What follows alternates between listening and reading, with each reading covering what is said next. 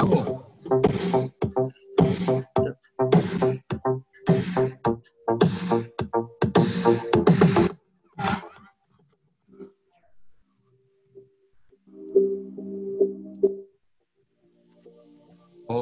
hola, hola, ¿qué tal? Muy buenas tardes. Bienvenidos a otro programa de Team Sports, Radio y TV, el programa del Comité Olímpico de El Salvador. Otra tarde para compartir con deportistas. Hola, Evita Linares, ¿cómo te va? ¿Cómo estás? Hola, Claudio, buenas tardes. Gracias a ti, gracias a todos los amigos que nos ven o nos escuchan en nuestro programa Team Sports, Radio y TV y, por supuesto, siempre conociendo a nuestros protagonistas que son orgullo de El Salvador. Y también agradecer a nuestros aliados incondicionales, Farmacia San Nicolás, Laboratorios Suizos, Aves y CISA, la aseguradora del TINESA. Feliz tarde, Aldito, ¿cómo está? Hola, Evita, todo bien, gracias. ¿Usted cómo está? Bien, aquí queriendo siempre aprender de nuestros invitados. Así es. Chino, ¿cómo estás? Bien, bien, muy bien. Acá con mucho optimismo hoy. Así que, y para hablar de un deporte que es realmente apasionante.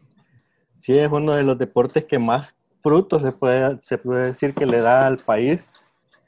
Ella es una atleta que se podría decir que es promesa y que su máximo logro fue una medalla de bronce en equipos en los Juegos Centroamericanos y del Caribe en Barranquilla 2018.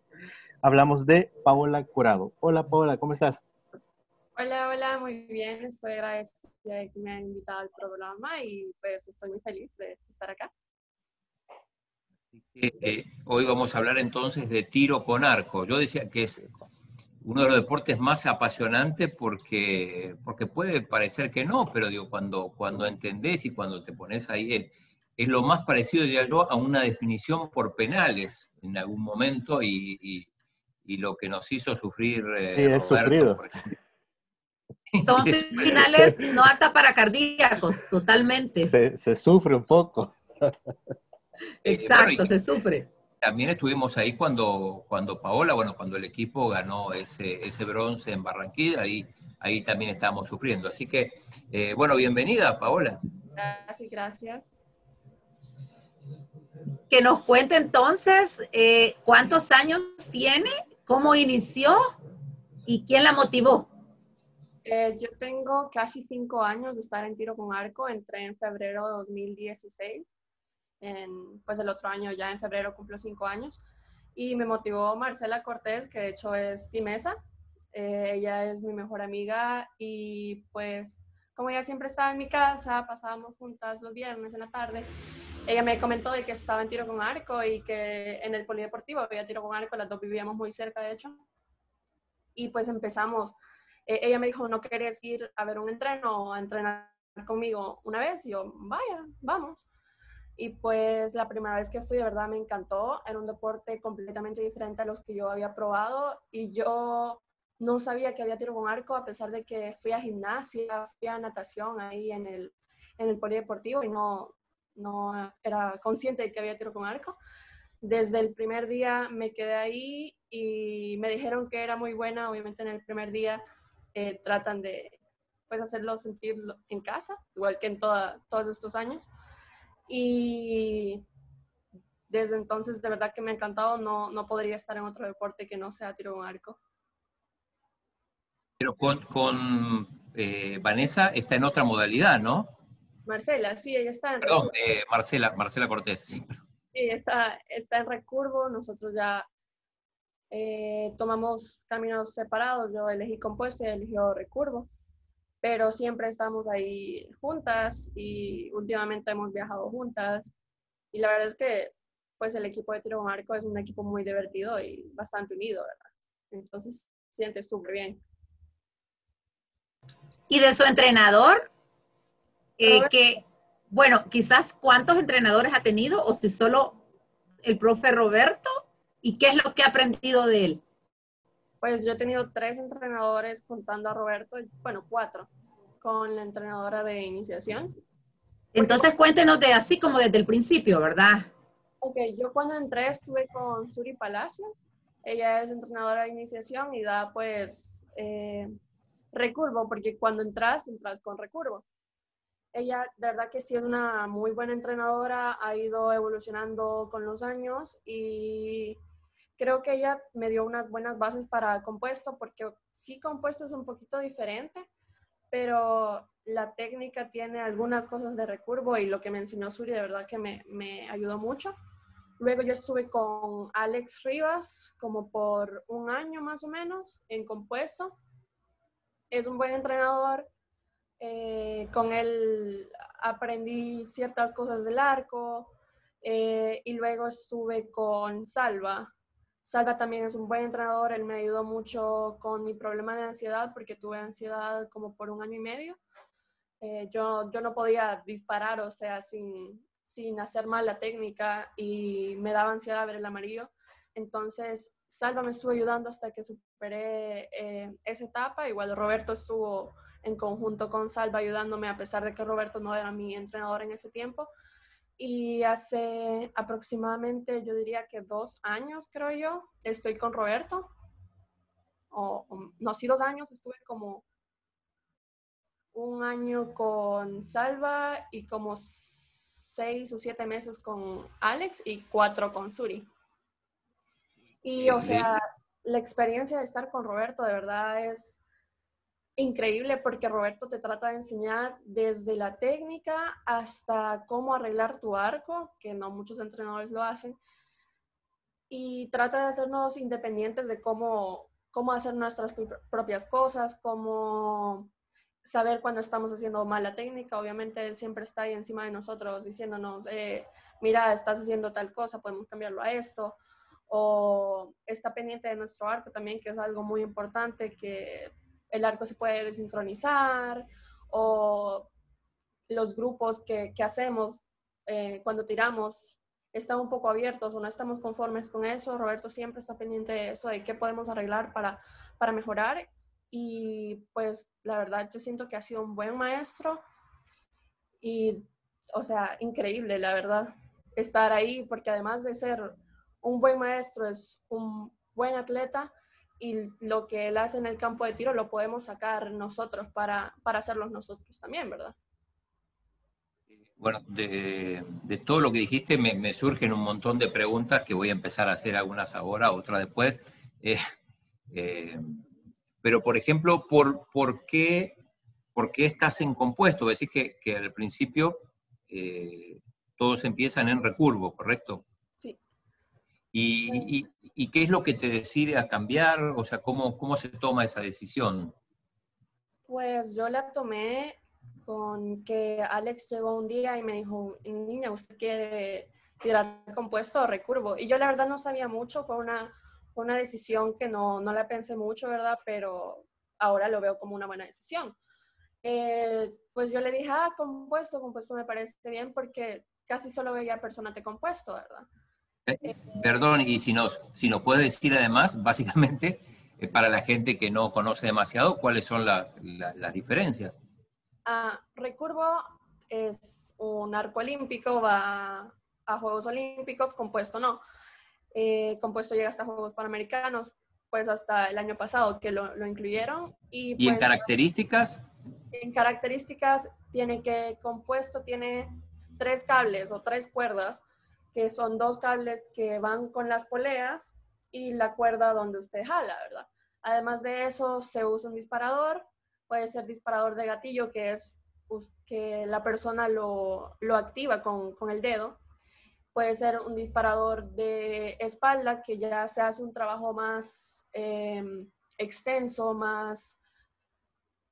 Eh, es un trabajo que usted se supone que debería hacer automáticamente para, para sacar el disparo y pues para mí es más cómodo ese disparador. Y en cambio recurvo se usa la mano, se usa pues un protector que es la dactilera y se usa la mano. Recurvo solo tiene una cuerda y tiene las palas y compuesto pues tiene las palas, la polea y las tres cuerdas. Además de que en la cuerda hay cosas diferentes como el loop, que es por donde usted alinea eh, el loop con el scoop, que es como una lupita con la, que se, con la que se apunta y recurvo solo apunta con un pin. O sea, es algo más pequeño que, que el scoop, es como así. Y pues ahí se alinea con el blanco y es cuando tiran. Además de eso, Recurvo tiene un clicker que es lo que le avisa cuándo tiene que salir la flecha, que vendría siendo casi como el disparador, pero no, pues no es lo mismo, ¿verdad? Y creo que eso sería todo, diferencias.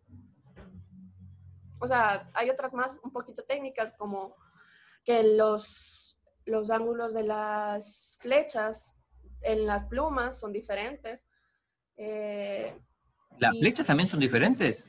No las flechas en sí, sino que... Los ángulos de las... De Las plumas se ponen, digamos, las de recurvo se ponen eh, dos acá, una, dos, y pues una dando para la izquierda o para la derecha, depende si usted es zurdo, porque el rest, que es donde se, se posa la flecha, eh, está al lado. En cambio, en compuesto sale de en medio sale de en medio, entonces la, la, pluma guía, que es lo que nosotros le decimos, va para arriba. En cambio, la pluma guía de recurvo va para la izquierda o para la derecha, dependiendo si usted es zurdo o, derecho. Y esa parte de la ansiedad que usted mencionaba, eh, ¿cómo la, cómo la logró superar? Porque también es, es que practique tiro con arco, sino que otro deporte y eso le puede servir, el ejemplo suyo. Sí, eh, la ansiedad pues fue un proceso bien largo, la verdad. Mis primeras competencias, de hecho, todavía, mi primera competencia en Guatemala yo todavía tenía ansiedad, pero con el tiempo se fue como agravando y llegué a un punto donde podía jalar el arco sin disparar, o sea, yo llegaba casi acá y disparaba pues fue un trabajo con Roberto de ejercicios eh, en, el, en La Paz, de pura técnica, o sea, fue como resetear mi mente a, tenés que hacer esto, eso es lo correcto. Y pues probamos distintas alternativas, porque yo estaba primero con un disparador de espalda y tenía que apretar un botón para dispararlo, entonces eso era lo que disparaba mi ansiedad. Luego me cambiaron a un disparador de gatillo y eso fue peor, porque tenía que, yo tenía que, que activarlo, ¿verdad? Y luego nos regresamos a un disparador de, de espalda y yo tenía que quitar el botón antes de tirar y pues ya tirar sin eso, ¿verdad? Pero fue un trabajo tanto mental como técnico. Eh, siempre tratábamos de hacer ejercicios mentales, ejercicios ya en la paca, tratando de disparar solo a, objetivos pequeños, porque era más que todo cuando estaba en distancia, ¿verdad? Pero primero lo que hacíamos era trabajar la técnica para ya crear algo automático en mi, en mi cabeza, en mi subconsciente. Y pues la verdad es que eso de superar la ansiedad fue de un día para otro, fue como que creo que yo me dije a mí misma, ya, ya estoy harta de estar así y y creo que probé un disparador diferente que era de Vladi y lo disparé y lo pude hacer bien. Entonces después como que esa sensación la tomé a, a mi disparador y ya pude empezar a mejorar mi técnica, a dejar la ansiedad, claro, era paso por paso, ¿verdad? Teníamos que primero dejar 5 metros, de 5 metros pasarnos a, a 20, a 30, ya con blanco o sin blanco, y, o sea, yo diría que si alguien está sufriendo la ansiedad, tiene que ir paso a paso, eh, presionarse, porque eso es lo importante, no darse por vencido, presionarse. Y por lo menos en, en mi deporte, aprender la técnica de nuevo, ¿verdad?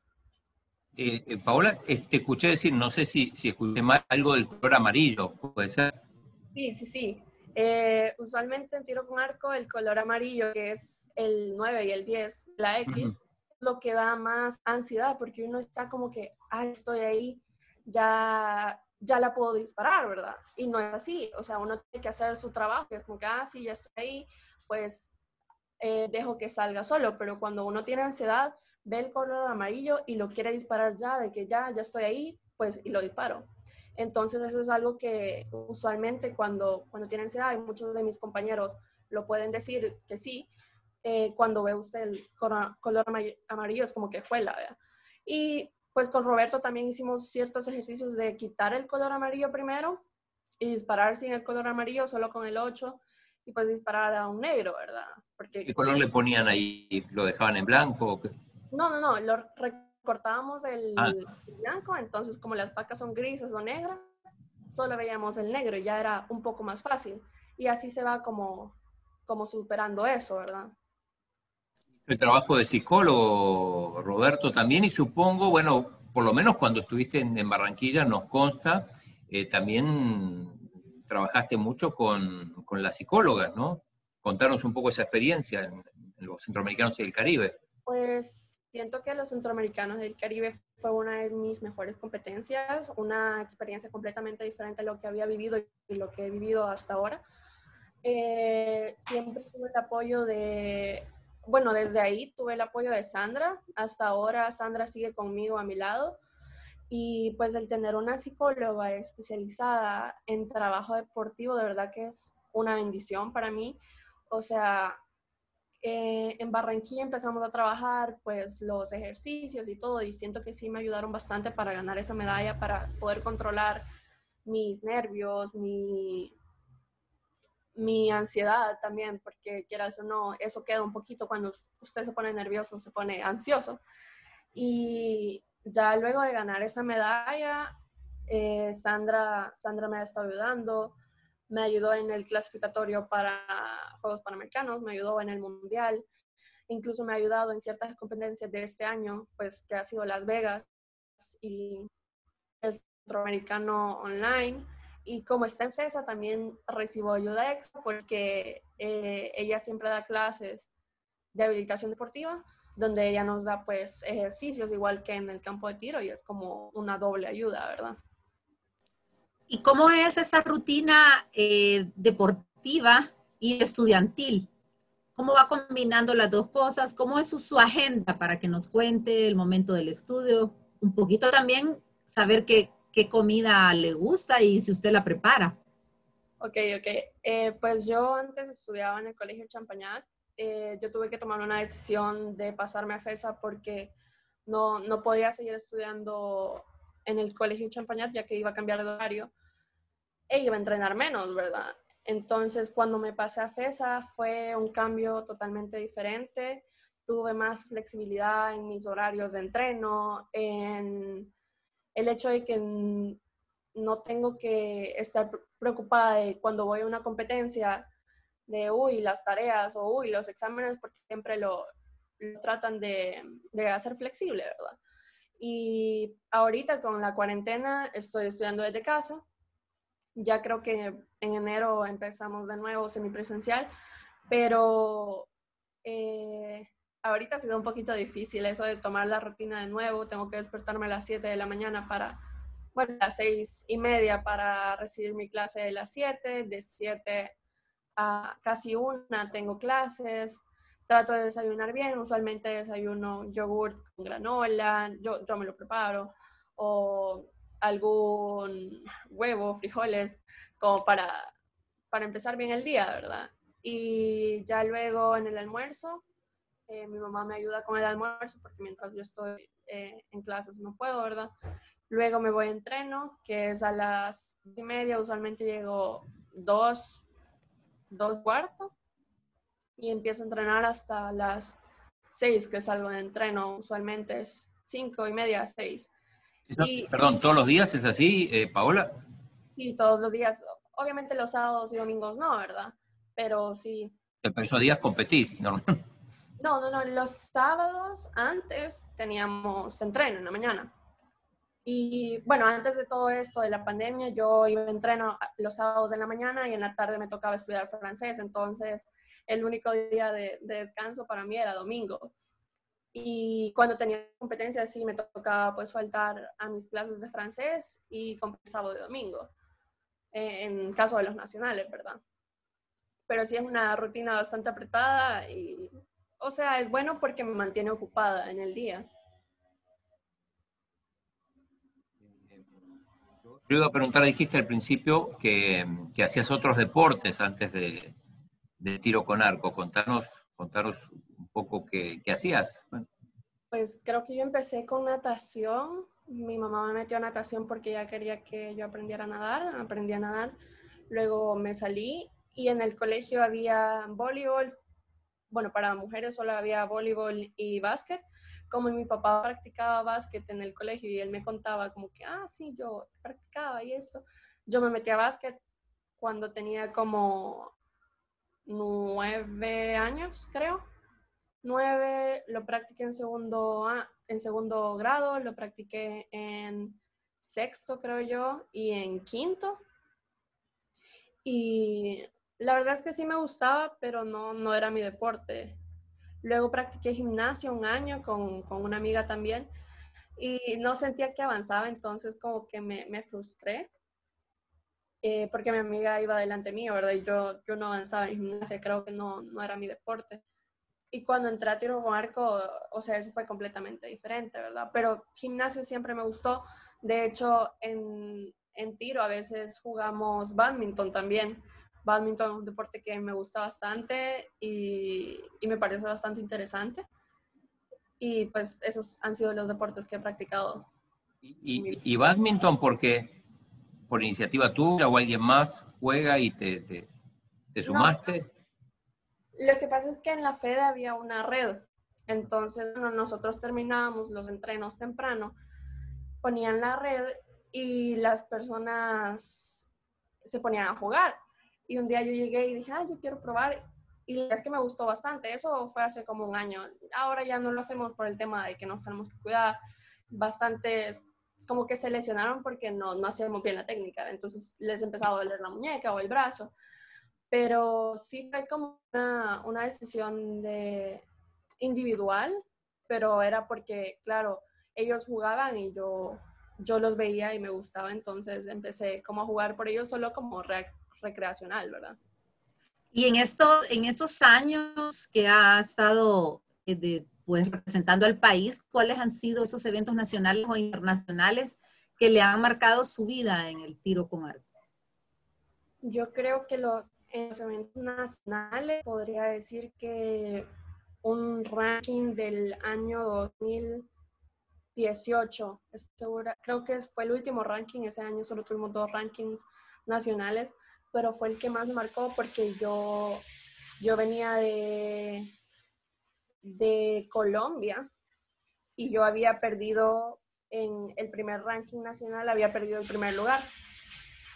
La cosa es que eh, yo venía con, con, la, con el pensamiento de estar aquí y pues lo gané, ¿verdad? Y fue la primera vez que yo había ganado una medalla de oro nacional y me sentí bastante feliz. Fue un puntaje bastante alto también.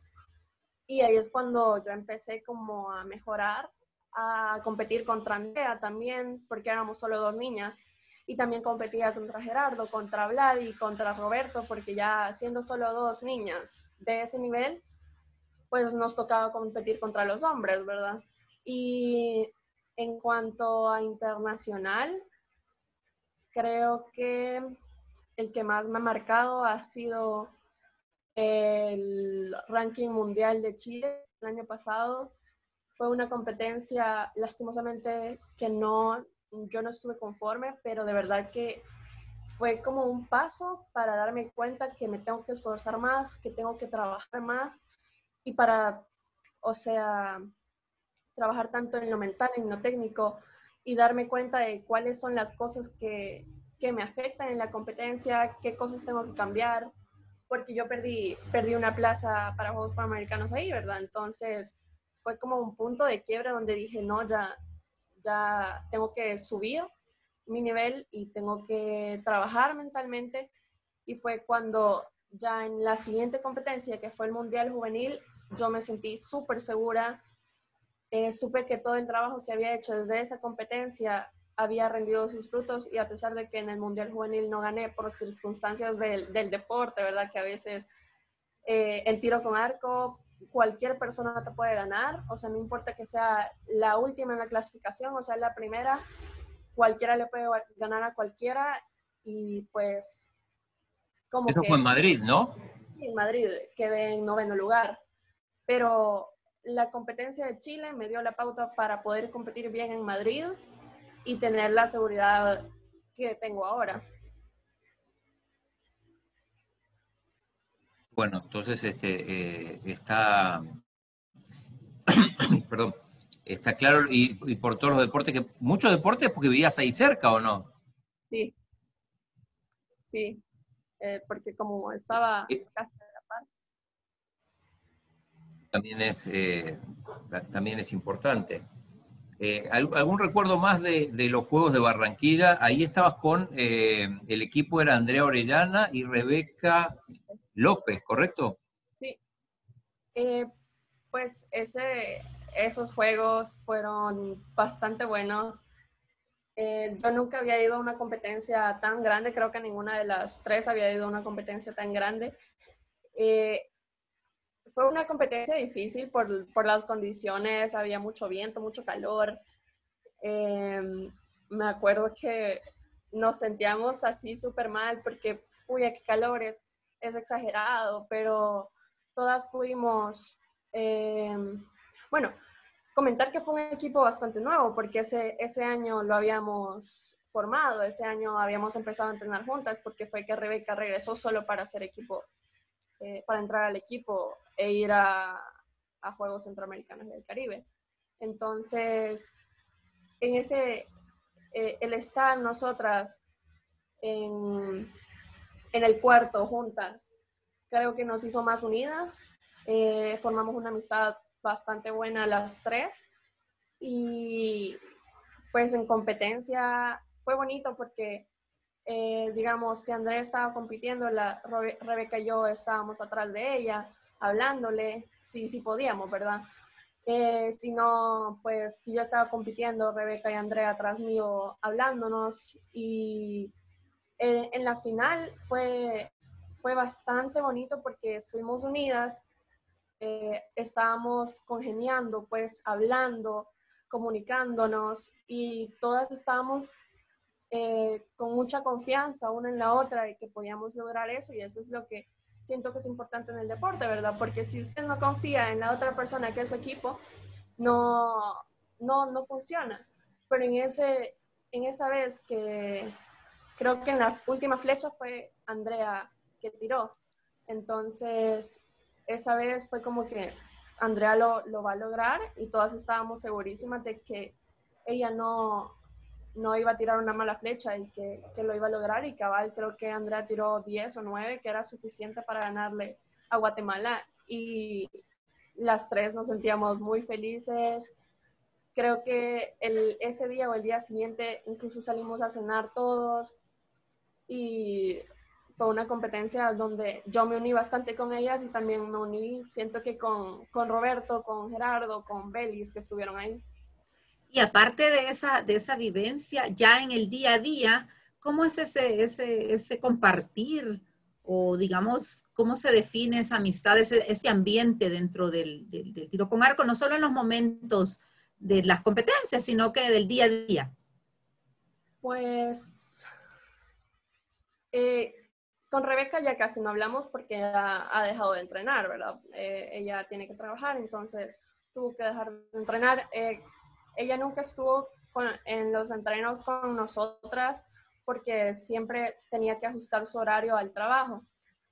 Pero con Andrea sí es con quien más he pasado tiempo juntas, con quien más he viajado. Eh, viajamos juntas a Colombia, después de, de Barranquilla nos estuvimos casi un mes en Medellín Luego de eso, el siguiente año fuimos a México juntas y estuvimos con 20 días juntas, tuvimos que Chile. Obviamente, cuando usted pasa tanto con una persona que no es de su familia, siempre sale en conflicto, ¿verdad? Pero eh, siempre se han podido arreglar.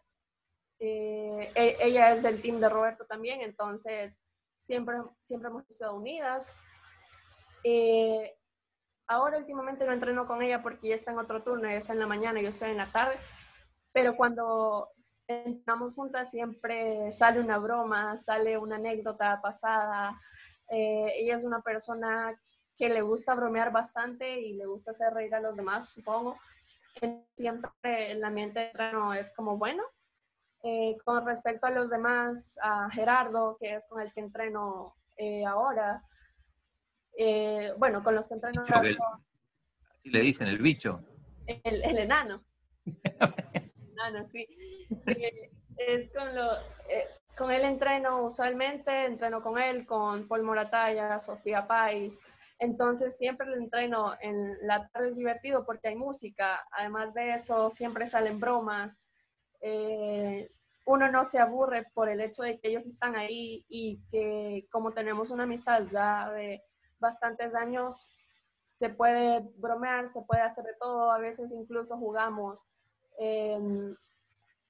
como pues tirar, hacernos una llave, apostamos y cosas así como para mantener como la, la competencia y la amistad también divertida, ¿verdad? Claudio. Eh, sí, eh, no, me, eh, quería contar un poco más de, a ver, esas anécdotas, tanto tiempo fuera, digo, a, tu edad joven, tener que pasar, como decías, casi un mes en, en Colombia, estuviste en México, en, Chile, en Madrid también. ¿Cómo, cómo, supongo que eso se disfruta, pero también es un, es un reto, ¿no? Digo, a esa edad. Sí, eh, digamos en Chile fue, fue difícil porque ya había estado fuera de casa, ¿verdad? Y uno, uno extraña a la familia. Yo hablaba diario con mi mamá, con mis amigos, eh, pero siempre tratábamos de salir, eh, distraernos un poco de la competencia porque ya hemos estado fuera mucho tiempo siempre salíamos eh, a comer o algo así, o a dar una vuelta por la ciudad, porque era muy bonito, ¿verdad? Cuando, cuando uno viaja con, con ellos, siempre trata de, de conocer el lugar donde vamos, porque tampoco nos vamos a quedar todo el día en el hotel, ¿verdad? Eso trae pensamientos sobre la competencia y es mejor distraerse. Eh, una anécdota,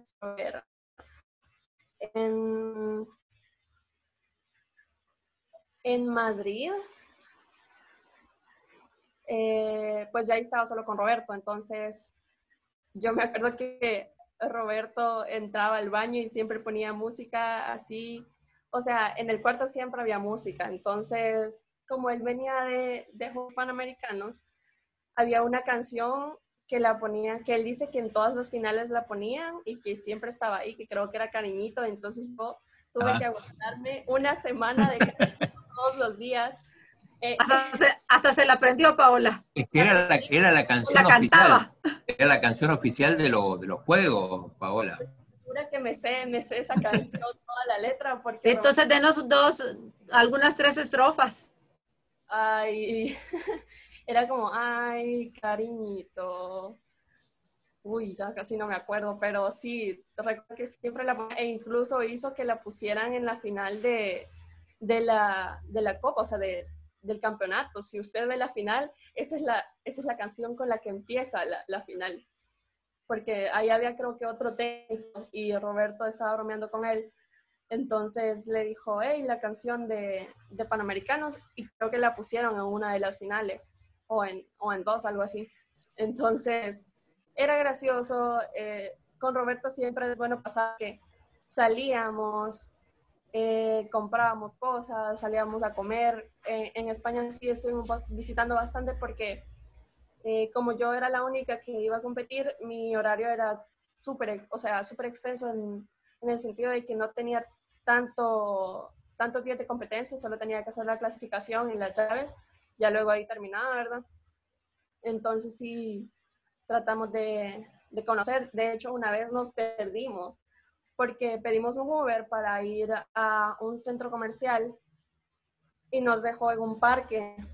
Y nosotros así como que, ¿y esto dónde es? Y el, y el Uber, no, sí, sí, aquí es, que no sé qué, y, nosotros así como que, ah, ok, y nos bajamos y vimos y no había ningún centro comercial. Roberto buscó en Maps y quedaba como a, no sé, 500 metros. Y nos fuimos caminando hasta el centro comercial. Y ahí tuvimos que comer y fue como que, uy, ya nos bajaron, vea, porque se supone que nos iba a dejar cabal. Y pues, que ese, ese tipo de anécdotas. también una vez que en, en, Guatemala, el año pasado, fuimos a un centroamericano de Field y 3D, que es una competencia diferente a lo que usualmente hacemos porque está, no es animales, no animales reales, son animales pues hechos para, para esa competencia. y pacas, pero en el bosque. Entonces, yo me acuerdo que había uno de los senderos para llegar a la última paca donde teníamos que pasar por un río. Y para regresar también a, la, a la primera paca teníamos que pasar por un río. Entonces íbamos caminando todos tranquilos y yo me metí en el río y se me mojó toda la bota y andaba ahí con la bota mojada porque tenía que seguir el sendero. Pero creo que ha sido una, una, de las competencias más relajadas y más divertidas porque era completamente diferente a lo que, que yo había competido. Perfecto. ¿Y cómo se, eh, ¿cómo se visualiza? Paola, eh, okay, una, una, cosita, no. Eh, eh, antes de, cambiar de tema, eh, y estando en Madrid, supongo que Roberto te llevó al estadio de Real Madrid, ¿o no? ¿O, fue solo? Él fue solo, sí. es que ese día, yo, tengo una familiar en Madrid, ¿verdad? Entonces, el día que íbamos a ir, creo que ya estaba cerrado, era sábado, y ya estaba cerrado. Entonces yo le dije, pero le dije, mire, mañana no puedo porque mañana voy a salir con mi tía, ¿verdad? Y me dijo, ah, entonces voy a ir solo y se fue solo y yo me fui, eh, porque ese día lo teníamos libre, entonces él se fue solo al estadio y de hecho en el día de hoy todavía me saca como que, no, soy tampoco tan apasionada de fútbol, no, no fue algo como que quería visitar, entonces... Pero tampoco tanto. Ajá, pero Roberto sí fue a visitarlo. Paola, ¿Qué, metas tenemos a, corto y a mediano plazo para el otro año, tanto a nivel académico como deportivo? Pues a nivel académico, como ya voy a salir ya el otro año, quiero mantener mi promedio arriba de 9, 9 10, 9, 2 y salir obviamente con honores. Quiero ganar una beca en el extranjero, ojalá eso se pueda. ¿Y, ¿Y qué quiere estudiar entonces en la universidad? dirección de empresas o arquitectura. Todavía no me he decidido completamente porque eh, arquitectura siento que es una carrera que me va a tomar demasiado tiempo y yo sí quiero seguir en tiro con arco, entonces estoy buscando otra alternativa de estudio, ¿verdad? Y, en cuanto... ¿Qué puede ser si no es arquitectura? Hay, hay... Eh, dirección de empresas es una, o la otra era bienes raíces, pero esa no, no, estoy muy segura todavía. Creo que me llama más la, la, atención dirección de empresas. ¿Y país? ¿Dónde te gustaría? España, Estados Unidos, Canadá o Alemania, cualquiera de esos. Incluso México, porque en México es una universidad que tiene un equipo de tiro con arco y ofrecen becas, entonces eh, creo que esa es otra de mis opciones para poder seguir practicando. Y en cuanto a tiro con arco, las metas a corto plazo, pues ganar una plaza para Juegos Panamericanos Juveniles en Cali. Eh, esa va a ser, de hecho, la primera competencia que voy a tener el otro año internacional. Y luego eh, tengo el Panamericano, entonces ahí quisiera ganar una medalla de oro individual y creo que Gerardo es el que va a ser mi equipo mixto, entonces me gustaría también ganar una medalla con él, tal vez poner algún récord o, o algo así. Y de ahí tengo la Copa del Mundo en Guatemala. No estoy segura si íbamos a ir las tres del equipo, pero si vamos las tres, sí tengo como meta quedar eh, en una final, ganar una, una, final, ya sea bronce, oro o plata, de verdad que ganar una final en la Copa del Mundo estaría muy bien, o incluso quedar entre los cuatro mejores países. Para mí eh, estaría bien. Y de ahí creo que está el Mundial Juvenil en Australia y los Juegos Panamericanos eh, Juveniles en Cali, ¿verdad? En eso sí, eh, yo voy con, con la visión de ganar una medalla de oro, tanto individual como por equipos, porque siento que con Gerardo hacemos un buen equipo, que los dos podemos dar mucho en eso y que tenemos un buen nivel como para ganar una medalla de oro juvenil. Eh, Paola, ¿cómo es el proceso de clasificación para los Juegos de Cali? Decías que ahora la primera competencia que tenés es, clasificatoria. ¿Es la única, es el único clasificatorio o hay, hay, hay otra manera de clasificar? No estoy segura si hay otra manera de clasificar, pero porque lo, lo, que se pensaba este año era que había un clasificatorio que iba a ser este mismo, en ese mismo país, que es en Colombia, e iban a dar, no sé si ocho plazas, siete u ocho plazas. Eh, entonces, se, se, había pensado que iba a ser, que se podía clasificar en equipos mixtos, como fue la clasificatoria para los Juegos Panamericanos, porque van a ser lo mismo, ¿verdad? Son, son 10 participantes en compuesto. Entonces se pensaba que iba a ser, que iba a ser posible clasificar en equipos mixtos, pero hablando con Roberto hace unos días nos contó de que solo, solo se va a poder clasificar individual y ya en Juegos Panamericanos se puede eh, competir en mixto, ¿verdad? Entonces... Eh, perdón, en ese caso, en ese caso necesitarías para competir en mixto que, que clasifique un, nombre. Ajá. o, o, otro hombre que, que lleven, ¿verdad? Entonces va a ser como todas las competencias por llaves. Supongo que tengo que llegar hasta un cuarto para ya estar dentro de, de los que tienen plazas, porque son, no sé si van a dar las 10 plazas o si solo van a dar 8. Porque por el tiempo, ¿verdad? Que ya en, en, el otro año son los, los panamericanos. Usualmente se da como un año antes las, las ocho plazas y ya el siguiente año hay un repechaje pero no estoy segura de cómo va a ser eso, pero sí nos dijeron que va a ser individual, entonces yo tengo que ganar mi plaza y Gerardo tendría que ganar su plaza ya para poder ir. Perfecto. Bueno, creo que, que, ya estamos, Evita, no sé si te quedó alguna pregunta ahí. Suelta.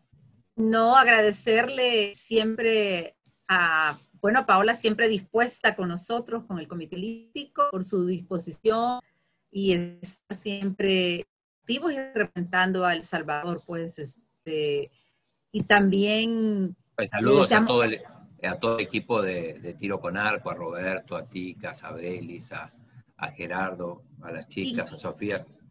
Incluso también a la familia de, de, Paola Corado y a los amigos de FESA, porque sabemos que van a estar pendientes, ella es una alumna FESA.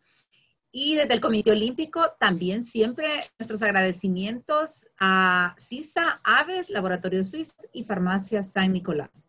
Buenas tardes. Gracias, Paola. Chao.